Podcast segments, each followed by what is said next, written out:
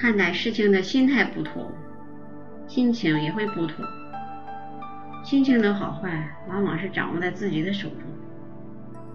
当你遭遇生活的是是非非后，通过心态调节，可以赶走痛苦、忧伤、失意乃至种种不快，让生活充满快乐。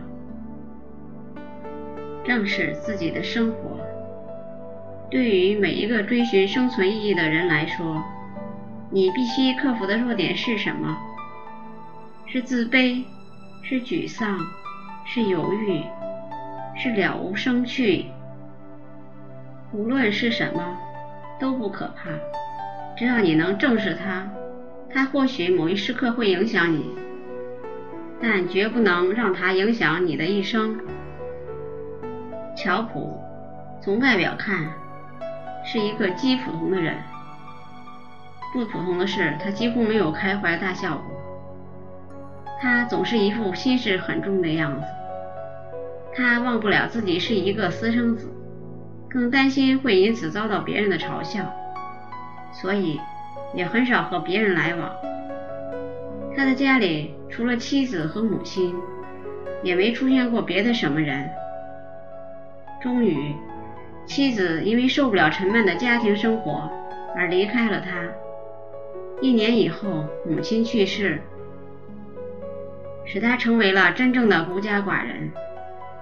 对生活的失望和对自己的绝望，更使他倍觉了无生趣。于是，他决定自杀。他是天主教徒，知道自杀有违教规。但他认为上帝已经遗忘了他，当然也就不会责备他。带着一瓶剧毒农药，他来到离母亲的墓地不远的地方，毫不犹豫地喝了下去。在他尚未失去知觉时，他突然想起了一句话：“你的生命是别人生命的延续，即使不为自己，也要为别人活着。”然而。他还没有来得及深想之时，已昏然倒地。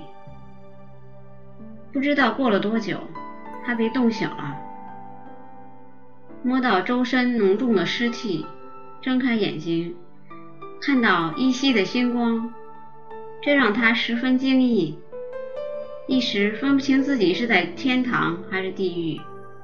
他冲到公路边上，看到了疾驰的车流和远处的灯火。知道自己没有死，他想不通自己为什么会没有死。是老眼昏花的商店老板拿错了药，还是那药只能杀死害虫，不能杀死人？不过他也无意追究答案，因为他更愿意相信这是上帝的意思。上帝希望他活下来，因为另有任务给他。但他知道自己仍然活着。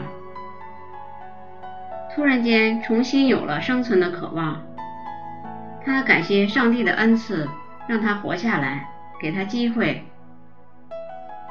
要他把不属于自己的生命延续下去。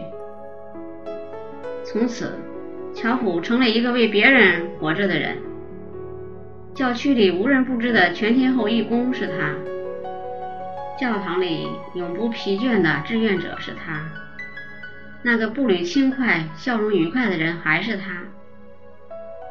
当他把帮助别人当做自己生命的全部使命以后，你无暇忆及自己曾是一个因了无生趣而绝望过的人。正是由于有了某种信念，我们的生活才具有了目标；生活有了目标，我们的生活才具有了意义，就会活出全新的自己。一位心理学家曾经说过：“多数情绪低落、自暴自弃、不能适应环境者，皆因胸无大志。他们没有自知之明，又处处要和别人比，总是梦想，要是能有别人的机缘，便将如何如何。诚然，寻找不满自己遭遇的理由，那是易如反掌。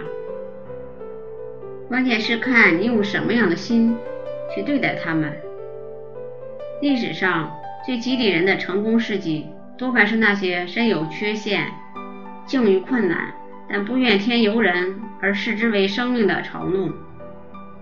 勇往直前、不为之所困的人所谱写的。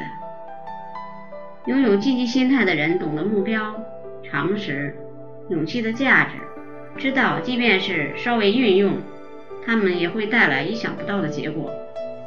如果一个人不靠奋斗就想发财，他可能会遭遇无情的打击；如果他从不付出却想要享乐，肯定会自讨苦吃；如果从不关心别人却期望高朋满座，无异于痴人说梦。只有洞悉了生存的意义，相信人人为我，我为人人，相信生活中的一切悲欢和困苦都不是生活的全部，才可以利用人生的一切机遇，成功的开创属于自己的未来，就会活出全新的自我。